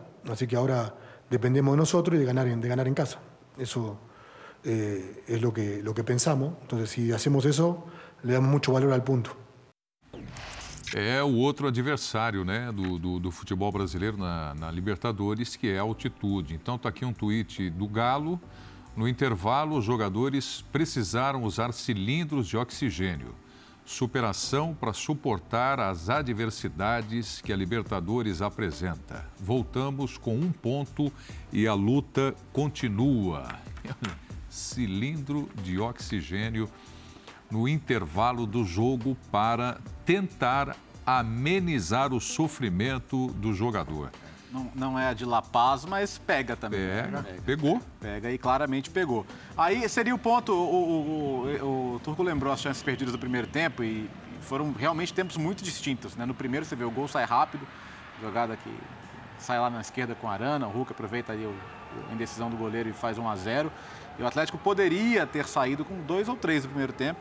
Teve, uma, teve duas chances cara a cara, só o jogador e o goleiro, uma do Arana, uma do, do Ademir. Então, eu, eu não faria nenhum reparo negativo à atuação do Atlético no primeiro tempo. Sofreu pouco, o Everson não teve que fazer praticamente nenhuma defesa. Você está vendo aí as chances. O Del Valle, por característica, é um time que joga com as linhas bem altas mesmo. E o Atlético procurou explorar isso. É, mas depois do intervalo a coisa complicou bastante. Aí o time eu... correu muito no primeiro tempo, se desgastou muito sim, na primeira etapa. Sim. Mas, mas para que, que fez isso? Para matar o jogo? É, né? e, e, o jogo contra o Del é. Valle é um jogo que pede correria, né? Sim. Porque é um time que joga, deixa jogar, é um jogo franco, né? Exato. E é um jogo que estimula. E, e ele até deixou três zagueiros. É, para também poder usar muito bem os dois lados, né? E o Arana teve ainda mais liberdade para correr, para chegar, como ele chegou no lance do O Arana se distrai, né? Ele pede o gol, o Nath procura o Arana depois, ó, ele tá, ele tá olhando para o outro lado. É, ele, ele é. acha que o goleiro ficou é. com a bola nesse é. lance, mas ele foi, como disse o Zupac, ele foi muito ó. presente ali pelo lado é, esquerdo, e o Ademir pelo lado direito também, né? Que dá-lhe correria, hein? Sim, então, aí o, o, que, que, eu, o que, que eu questionaria? É, ele, ele disse, disse 15 minutos em que o cansaço pesou na volta para o segundo tempo. E, de fato, o gol sai rápido e, e o Atlético não, não, se acha no segundo tempo. Não está conseguindo mais controlar a entrada da área, o gol sai numa jogada do, muito boa do Surnossa. Então, as primeiras alterações dele foram aos 28 do segundo tempo. É, então. E você tem cinco trocas para fazer. Né, nesse momento. Então, eu acho que se estava claro que havia uma questão de desgaste, os jogadores tiveram que recorrer ali ao, ao oxigênio no intervalo, faria muito mais sentido usar antes as trocas. Até porque o banco do Atlético é um belo do banco. elenco para isso é, é um belo de um banco. Mantendo o padrão. Vê, ó, você tá com a linha afundada, você não protege o funil, onde sai a maioria dos gols ali na entrada da área. Então... É o Nacho que está voltando, é. o Sornosa passa nas costas do Nacho e faz o gol. Já a justificativa da, da, altitude acho que a gente nunca vai poder contestar. É. Nunca, não dá para contestar. É, porque eu já vi gente ironizando que o Atlético colocou as fotos do, do oxigênio. Isso significou o quê? A gente está duvidando é. do efeito da altitude? Acho que ninguém duvida mais hoje em dia de efeito da altitude. Agora, é o que o Léo falou, eu, eu, eu, pensei nisso também, na hora que as alterações não chegavam, eu falei, se o problema é a altitude, evidentemente, né, uma das soluções que você tem para pelo menos minimizar esse problema, já que você não pode trocar os 11 jogadores, é você fazer mais trocas mais cedo. E ele não fez essas trocas. Por que não fez? É, você pode trocar é um técnico, metade do de linha, né? É, é um técnico Exato, é estrangeiro. É metade do time de linha. É. um técnico estrangeiro que conhece bem a América do Sul, né? Sim. Aí, ah, já, já tem um bom conhecimento do elenco tudo, também, claro. tá quase, quase meia temporada aí já. Então isso chamou a atenção. Porque é tão louco assim, o Atlético podia ter feito três gols no primeiro tempo, mas podia ter tomado três no segundo também. Uhum. Né? O Segovia perde nos acréscimos já a chance do gol da virada do Del Valle dentro da pequena área. Então acho que até por isso é para valorizar o ponto. E aí eu vou chegar num outro ponto, que é, hoje tem essa justificativa que é absolutamente plausível. O time que fisicamente cansou. Agora, o jogo do Curitiba foi muito parecido como distância entre os tempos, né? Como um primeiro tempo muito forte e um segundo tempo em que o adversário se ajusta, se arruma e, e a, a, dificuldade para responder, para controlar a melhora do adversário também aconteceu. E aí não tem o fator de hoje. Uhum. Tem menos o fator físico, tem também o fator do mérito do adversário, claro, mas já são dois jogos em que o Atlético faz um bom primeiro tempo, bom, muito bom, e no segundo tempo. É, e se a gente olhar se achar, né? em outra característica de jogo, mas contra o América, o time também sofre gol no segundo tempo. É. Né? Então, a, a, a, segunda metade dos jogos, o Atlético tem tido, em diferentes cenários, um ponto de concentração mais baixo. É, porque é isso, né, Zupac? Eu acho que assim, quando, quando o Corinthians caía muito no segundo tempo, a gente sempre atribuía ou a queda da, uhum. do rendimento físico, porque se os jogadores continuavam fisicamente, eles se desgastavam, ou a queda da qualidade técnica dentro de campo, porque a solução para a questão física era você tirar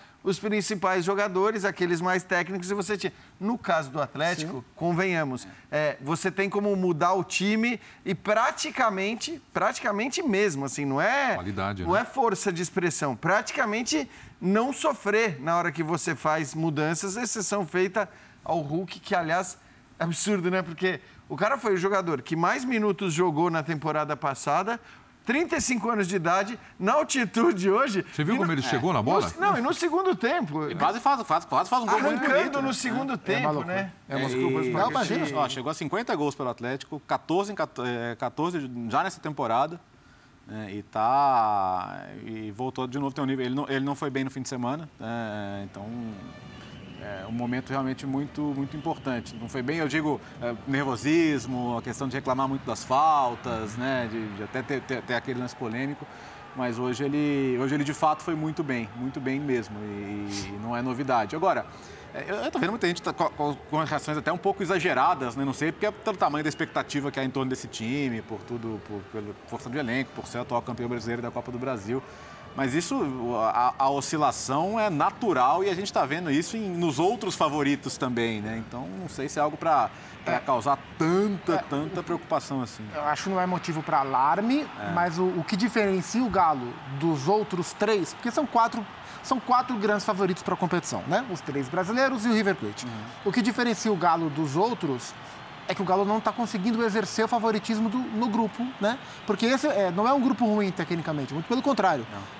Gente tem o Galo como o melhor time do grupo, e isso é indiscutível em termos de qualidade. E os outros três times do grupo são bons times, todos, todos com chance de classificação. Porque o Tolima é um time em crescimento na Colômbia, o Del Valle é um clube é, que está cravado no continente como um clube que disputa, Sim. e o América está curtindo pela primeira vez, mas é um time muito competitivo que cresceu com o Mancini. Então, o que eu esperava?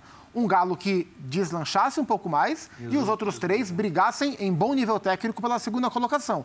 Os dois empates no, nesse primeiro turno, ainda que, que, o Galo tenha feito dois jogos fora e só um em casa, mas os dois empates no primeiro turno colocam o Galo em uma disputa que aparentemente não era dele era para ter uma disputa pela segunda vaga. E nesse momento o grupo está todo embolado. É. Então acho que é só, essa, é só esse o ponto de frustração, se essa é a palavra, para para essa primeira fase da, do, do, grupo do Galo disputado. Então vamos lá. Acho é... que o ponto positivo é não, não viajar mais, né? É. é o próprio Verdade. Mohamed falou sobre isso. Inclusive para o brasileiro. É, não, é, é para tudo. Também para essa sequência, tudo. mas Contra, contra o América é fora de casa, mas é, mas é em BH é, e no campo que o Atlético conhece muito bem também, né? Independência. Então, acho que. E depois pega os dois times, de, os dois estrangeiros em casa. Então, o Atlético em casa é muito forte, não, não perde há quase um ano. E, e, enfim, é, eu acho que quatro pontos nos dois jogos fora do Brasil não dá para reclamar muito. Acho é. que a gente tem que fazer análise sobre por que, que em alguns momentos o time cai tanto dentro do mesmo jogo. É, eu ia perguntar exatamente isso para vocês, um, um diagnóstico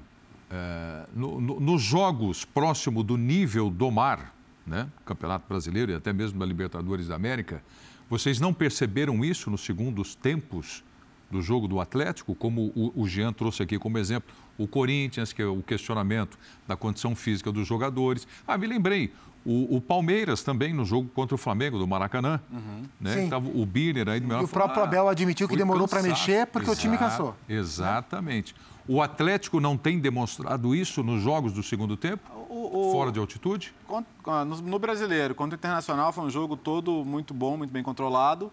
Contra o Atlético Paranaense, ganha no segundo tempo e termina se defendendo, levando pressão, mas acho normal pelo contexto do adversário e pelo contexto do jogo. É, durante boa parte é. do jogo, o Galo controlou o que, o que acontecia, sim. né? Acho que a questão é os, dois, os dois últimos mesmo. É. Né? O, o, jogo do Curitiba e o jogo de hoje. Porque, porque foram, muito, foram muito gritantes as diferenças, né?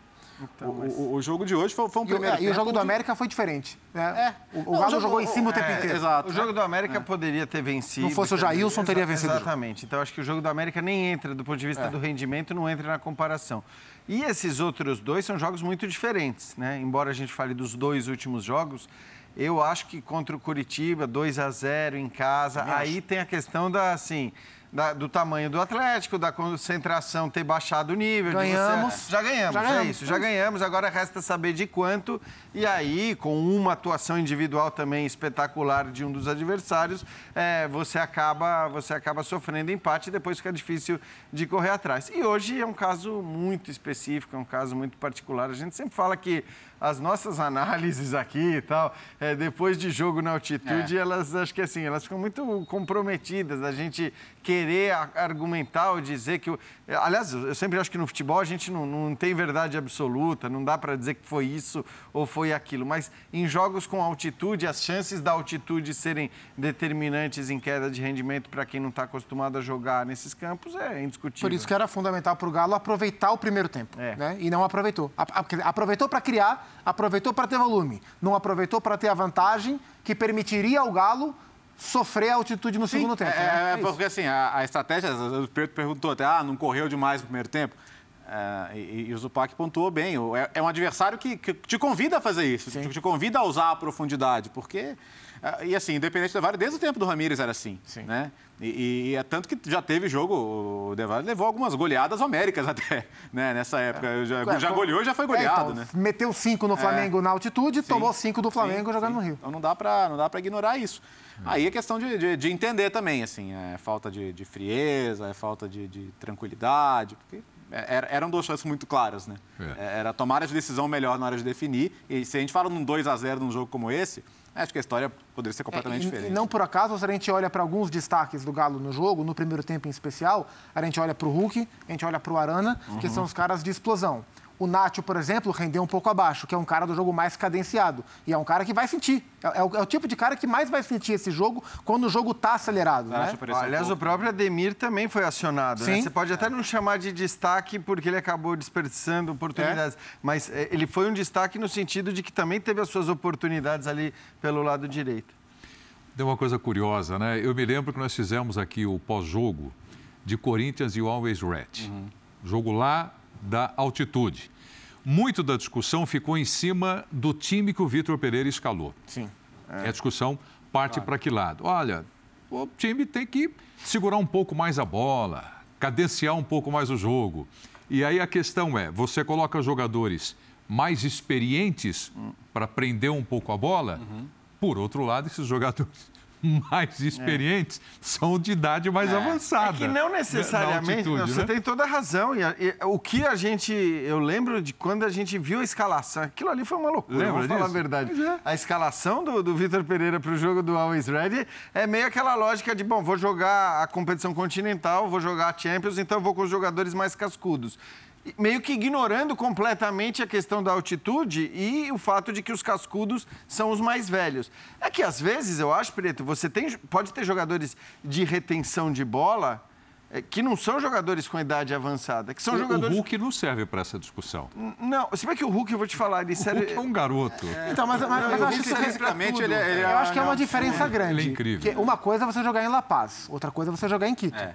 E, e, a estratégia de colocar o, o time mais controlador em La Paz é justamente para não tornar o jogo corrido. Sim. Que foi o que o, Brasil fez. O, Brasil foi a La Paz Perfeito. e a estratégia do Tite era nós vamos ditar o ritmo do jogo para não ficar corrido. Então, mas né? o problema é que quando o time. É que aquela seleção não, da Bolívia. O problema é que o Corinthians tomou o gol com um minuto de jogo. Não, e também assim. Com seis minutos de jogo. O time do Corinthians especificamente, acho que olhando para o elenco do Corinthians, para não tornar o jogo corrido, é um time cuja média de idade era muito alta, muito alta. Ele, eu, eu lembro que o Calçade fez a, a comparação aqui.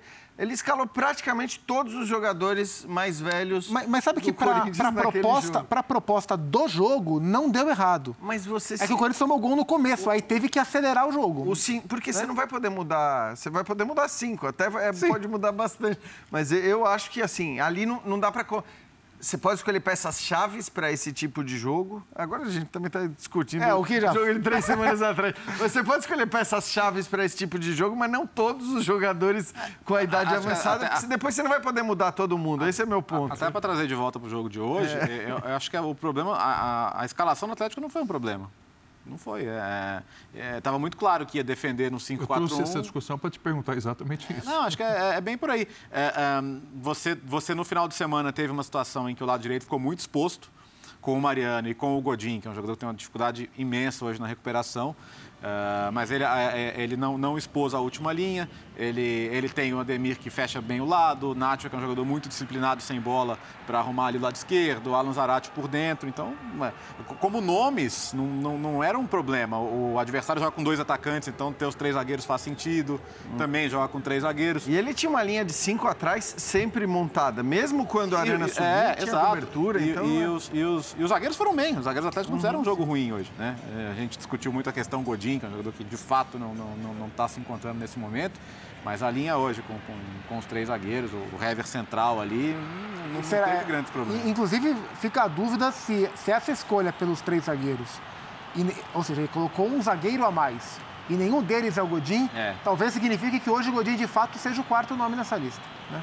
Acho que esse é outro Tendo ponto. o Igor Rabelo, são cinco ao é. todo, né? É, não, não, sei quantas vezes ele vai propor exatamente uma formação como essa, né? Se é uma opção é, definitiva ou se era muito específica para o jogo de hoje. É, entendo mais que era específica para o jogo de hoje, até pelas características. Mas não, não foi um problema assim. Você pode ter um jogo defensivamente problemático, como foi o segundo tempo, sem que o problema seja os seus zagueiros. E não, não foi para mim. Tanto não. que assim, a, a, a, a linha de defesa está onde tinha que estar tá no lance do gol. Né? O que faltaria era a cobertura de entrada da área. Bom, só para eu encaminhar aqui o programa, três jogos em Belo Horizonte, está indo bem o Galo, né? É, em relação à tá classificação. Tá Até agora acho que foi pior do que bem pior do que se esperava. Tá. Mas a tabela é bem interessante. Então tá bom. Então tá bom. Então nós vamos para o intervalo, voltaremos já já com linha de passe e na volta nós vamos falar de Red Bull, Bragantino e Atlético Paranaense, o Furacão. Os dois times perderam nesta terceira rodada da Libertadores. Até já, pessoal.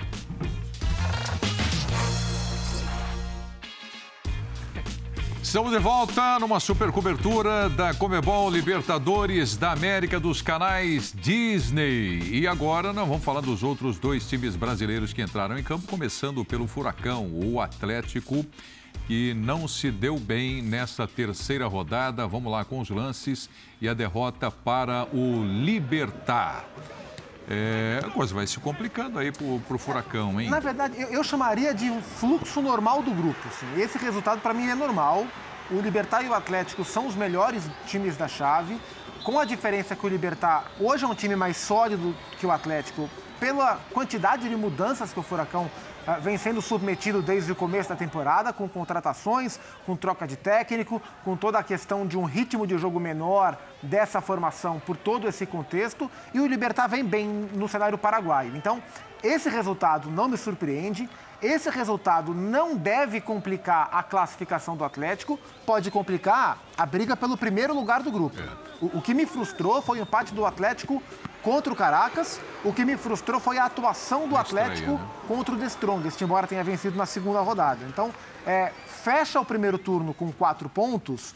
É, eu imaginava que fossem seis, mas quatro pontos são aceitáveis. O que eu acho é que, no fim das contas, o Atlético tem mais chance de terminar em segundo do que em primeiro. Mas eu, eu acho que o, o, torcedor, ele lamenta, e provavelmente o Carilli também lamenta, é, pelo que foram os jogos. Sim. Porque hoje também não era jogo para o Atlético perder né, pelo que aconteceu, pelas oportunidades criadas, pelo pênalti desperdiçado. Apresentação. Então, assim, é, é, na verdade, mais uma vez, a exemplo do que aconteceu contra o Caracas, e contra o Caracas, para mim, era claro ali que o Atlético jogou para vencer a partida. Então, poderiam ter sido três pontos ali. Estou de acordo com você que, em relação à atuação, talvez contra o The Strongs tenha sido a pior atuação no sentido de que era onde se esperava mais, né? uhum. né? Se esperava um volume avassalador e não foi o que aconteceu, mas o time pelo menos conseguiu vencer. Uhum. E hoje também não acho que tenha jogado para perder. Então, se você contar assim pelo nível de atuação, poderia estar com sete pontos o Atlético tranquilamente. Também acho que a chance de classificação continua sendo muito boa. Uh, mas evidentemente você deixou escapar aí pontos que, que poderiam ser importantes, né? Dois no, no jogo contra o Caracas e, e um que seja na partida de hoje. Para um Atlético que está, justamente como disse o Pac, ainda em formação, cara. E que vai ter os dois jogos em casa, né? Isso, assim como é. o Galo vai ter os dois jogos em casa. É claro, mas é claro que você pensa também na classificação e numa classificação boa, se possível, em primeiro, né? É. Decidir em casa, de repente vai evitar os primeiros colocados. Então acho que a frustração passa um pouco por aí também. Mas é verdade que assim, o pior momento foi depois do gol. O Libertar teve chance, teve bolas perdidas cara a cara. Agora, é um time com, com muitas horas de voo de Libertadores, né? Não, não só o clube como um todo, mas os jogadores que fazem parte dele. Pô, Martin Silva, Oscar, Cardoso, Oscar Cardoso, aquele, Santa né? Cruz no banco. Uh, Samúdio, o próprio Riveiros ali que fez o gol. Então, Santa time... Cruz ainda, hein? É, então é um time muito, muito, acostumado também à competição e com muitos jogadores acostumados, né? E sabem esfriar o jogo na hora que precisam. Mas é frustrante para o Atlético porque sim, pelo que foi o jogo, o empate seria justo. O Pablo bateu muito mal o pênalti, né?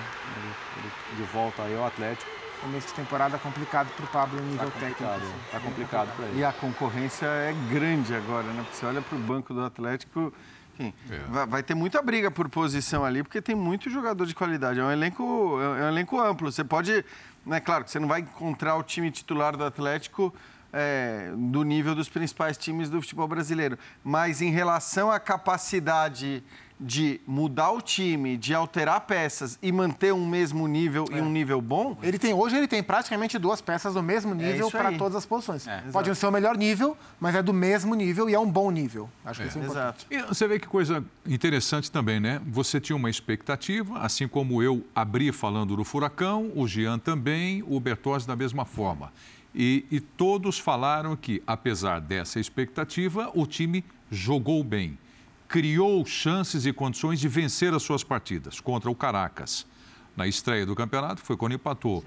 Contra o Strongest. Apesar da vitória, poderia ter feito mais. E hoje não foi diferente. Uhum. Né? É, poderia é, ter isso, empatado, não vencido. É, né? um, empate estaria é, de muito bom é. tamanho, né? Não é isso? Isso. É, isso passa também pela troca de técnico, não? Claro. É, é, é, normal porque, assim, nós estamos falando também de um Atlético que gastou muito dinheiro, contratou vários jogadores. Então, não é que o técnico chega e tem uma base, El Turco, por exemplo, né? Que chegou ali, ele pegou o time campeão brasileiro, o time campeão da Copa do Brasil e foi esperto o suficiente para dizer: não vou fazer uma reformulação aqui, uma revolução.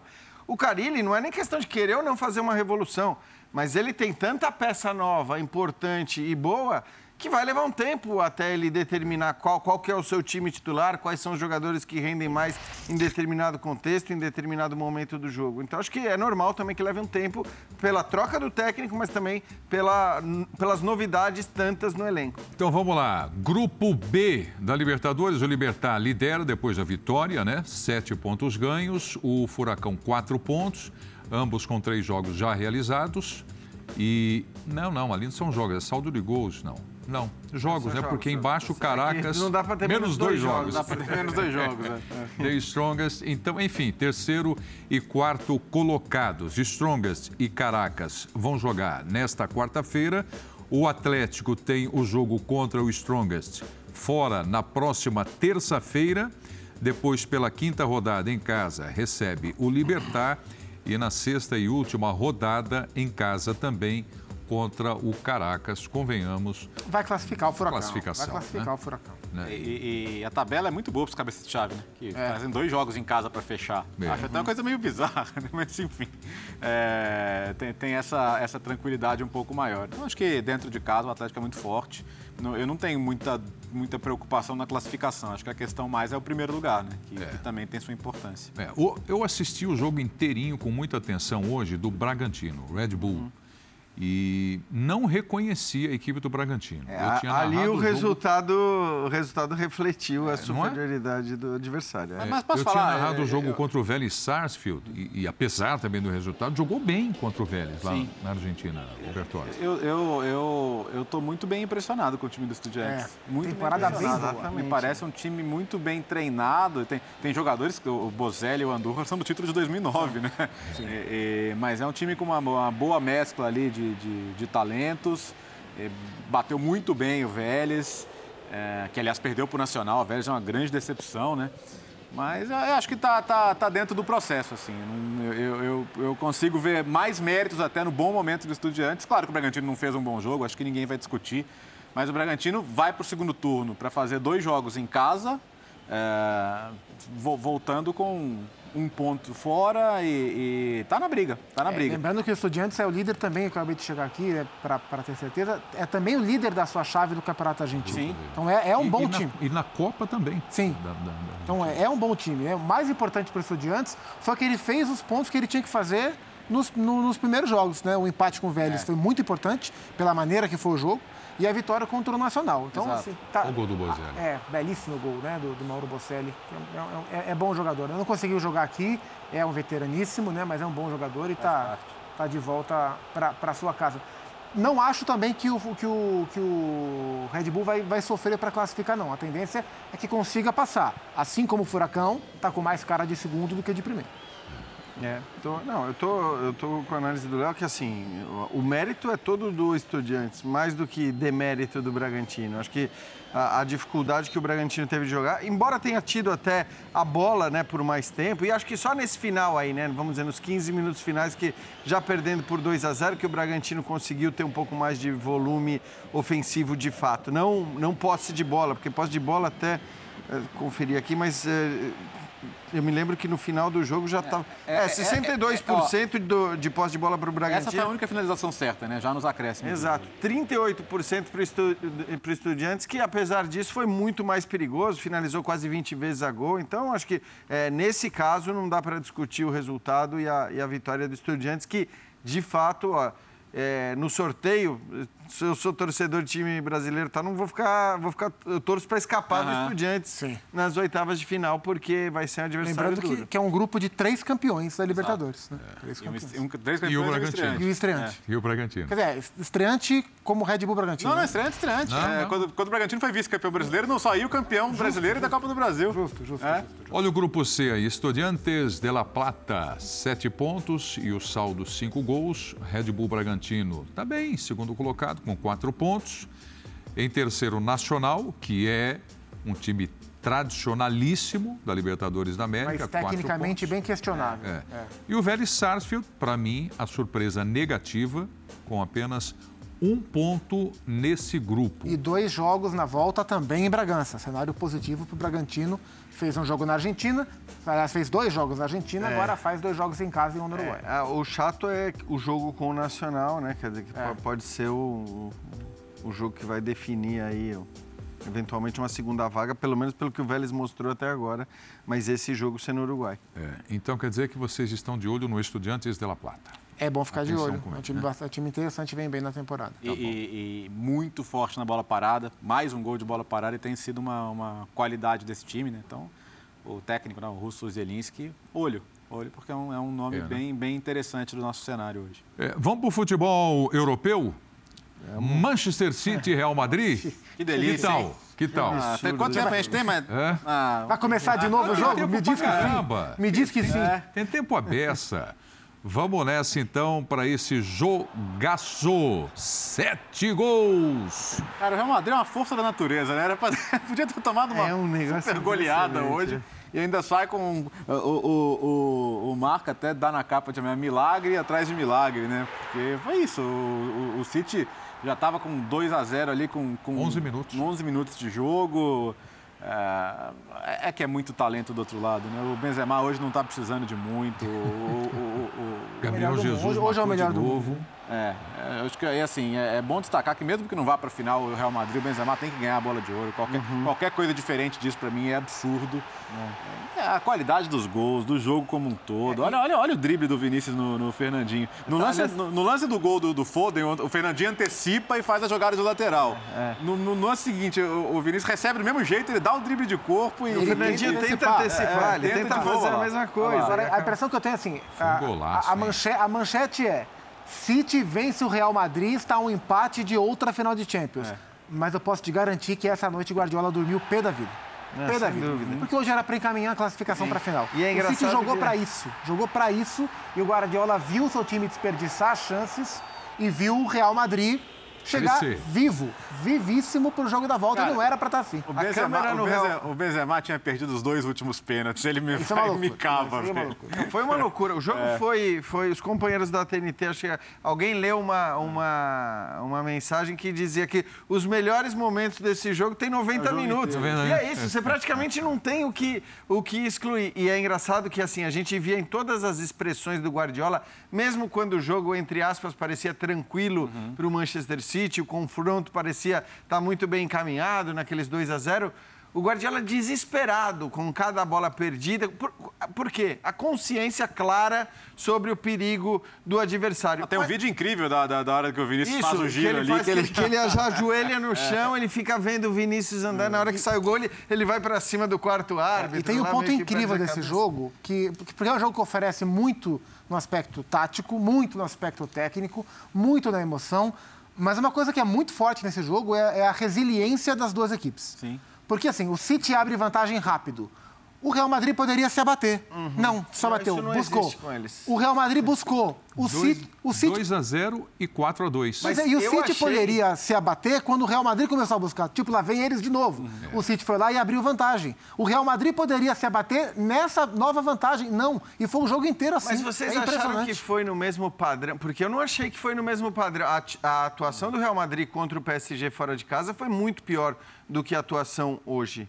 É, eu acho que o Real Madrid hoje ele não é que claro que o City se impôs, o City fez 2 a 0, o City estava jogando, de, mas o Real Madrid eu achei que eventualmente ele chegava, ele dava uma estocada. Não é que ele Sim. abdicou completamente de jogar futebol. Eu acho que o ponto é que como ele, aconteceu acho, em Paris. Em Paris foi diferente, eu, eu acho, acho, que o ponto é que ele, ele, ele não pode defender tão mal contra o City. Assim, a gente pode, muita gente discutiu não. a estratégia do Atlético de Madrid, que foi totalmente diferente e tal, mas é, é, é possível você Sim. controlar. Mas a intenção do Real hoje não me pareceu a mesma intenção não. que a gente viu contra o PSG. Eu acho que ele foi, eu acho que ele foi empurrado pelo Manchester City ah. hoje, mais do que propriamente vou jogar atrás. Exatamente. Não, tanto acho que existem escolhas questionáveis do Ancelotti na escalação. Ele deixou o Tony Kroos de Casemiro hoje ali. É, e, e, e sendo que ele tem um Camavinga num momento então, ótimo, é. inclusive é. físico melhor. É, achei curioso que em outros momentos ele usou o Valverde de lado, meio 4-4-2 é. ali e tal. E Depois, quando o Camavinga entra até, né? Sim. E, Qual foi o gol mais feio, hein? Feio? Porque todos os gols são bonitos, né? Todos, todos os gols são belíssimos. Belas jogadas. A do Vinícius Júnior foi um golaço. Aqui o Benzema. Né? Todos os gols foram muito bonitos, jogadas bem trabalhadas. O nível de atuação do Manchester City é, é uma delícia de assistir. É. Né? E a capacidade de recuperação do Real Madrid e o nível de atuação do Benzema é uma delícia de assistir. Então, enfim, o coletivo do City, como, e... como todo, muito melhor. Mas o Real Madrid se mantém vivo sempre. Né? E sabe que, assim, você falou do nível de atuação do Manchester City e a gente vê isso praticamente toda semana. Hoje, claro, foi um jogo especial, foi um jogo num nível ainda superior. Mas o que me incomoda é saber que se na semana que vem uhum. o Real Madrid eliminar o Manchester City dessa Champions, vai ter um monte de gente dizendo, tá vendo, Guardiola, na verdade, pô, foi contratado para fazer o City ganhar a Champions e não consegue levar a final da Champions mais, não consegue ganhar a Champions, quando na verdade ele, vale lembrar, uhum. ele ganhou acho que mais de 60% dos campeonatos que disputou na Inglaterra. Contra quem? Liverpool, Sim. Manchester United, Chelsea. Arsenal. É, o futebol Chelsea. tem um negócio muito é, curioso que chama adversário, né? Ele, às vezes ele, ele, ele, ele afeta o seu, o seu desempenho. Né? E, mas é incrível, é incrível. É o, o, desejo de é, diminuir é. grandes personagens indiscutíveis, ele. Será tá que o Benzema pensou no pênalti do Zidane na Copa de 2006? Né? Possível, hein? Louco, Ô, né? Jean, no Linear e Passe ah, de Madrid, os caras estão cantando vitória já? Não. Classificação, não? Eu acho Porque que nessa não. temporada... Não, é que tá realmente assim. Sabe é aquela coisa da mística do, ah, até isso aí é um sinal. Sabe é, aquele papo do, então. isso é um sinal? De fato, eu acho que assim, essa leitura é até possível. Mas não dá para cantar vitória pelo que é o Manchester City, né? pela bola que esse time joga. E, e eu, eu, gosto sempre de ressaltar: você olha as escalações dos dois times, é óbvio que tem um monte de bons jogadores no Manchester City. É óbvio que você tem uma estrela do nível de um De Bruyne, mas dá uma comparadinha com outros. Pega, pega nome a nome, faz aquele. Dos como é que chama? Cara a cara. cara, cara. Faz o, o cara a cara, do Real Madrid, acho que ganha. Se bobear, ganha. Ó, e o detalhe cara, hoje, de ó. vários times europeus ganham do sim, Manchester sim, City. e a bola que eles jogam. O, City sem o Kyle Walker, que é um lateral que muita gente despreza por não ser muito ofensivo, mas é um excelente marcador. Sem o Cancelo, suspenso, que Sim, é um dos que é... top laterais do acho mundo é que, hoje. Inclusive, acho que é o cara é. com mais minutos no time do Guardiola. Ele põe né? o Stones na lateral e perde os Stones.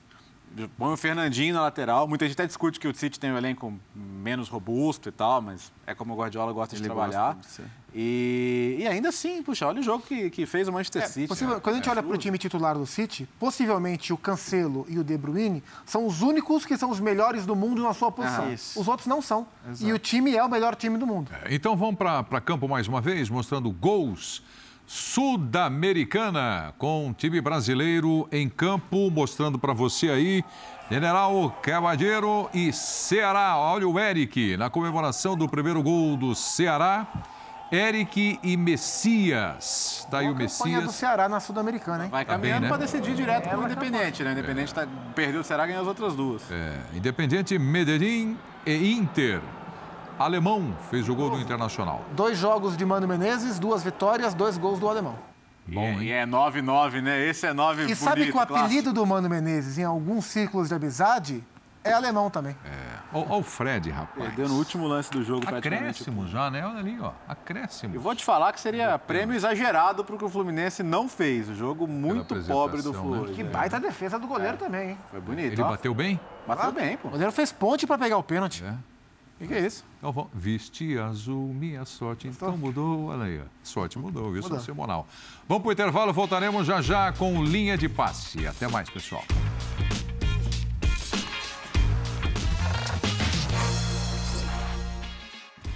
Estamos de volta com o linha de passe. Quer dizer, então, que independente de quem vai se classificar, o Benzema tem que ser o cara. Tem, não, não- ninguém, ninguém chegou, ninguém chegou perto do que ele jogou na temporada. Teve um momento ali que achei que tava pau a pau com o Salah e tal, mas agora não, não tem ninguém. Desculpa, não tem pra ninguém. No jogo contra o PSG, ele foi demais. Acho que foi uma das melhores Ele está para a Champions como o Rafael Navarro está para a Comembol Libertadores. Amanhã tem Navarro, hein? Opa! Ah, é? Então tá bom. Abraço, Zupac. Até a próxima. Boa madrugada. Valeu, Jean. Valeu, valeu, Preto. Até amanhã. Valeu, Benzema. Terminamos antes da final do BBB, hein? Vem aí o Sport Center ao vivo. Obrigado pela companhia. Bom dia para todo mundo. Valeu, pessoal. Até mais. Tchau, tchau.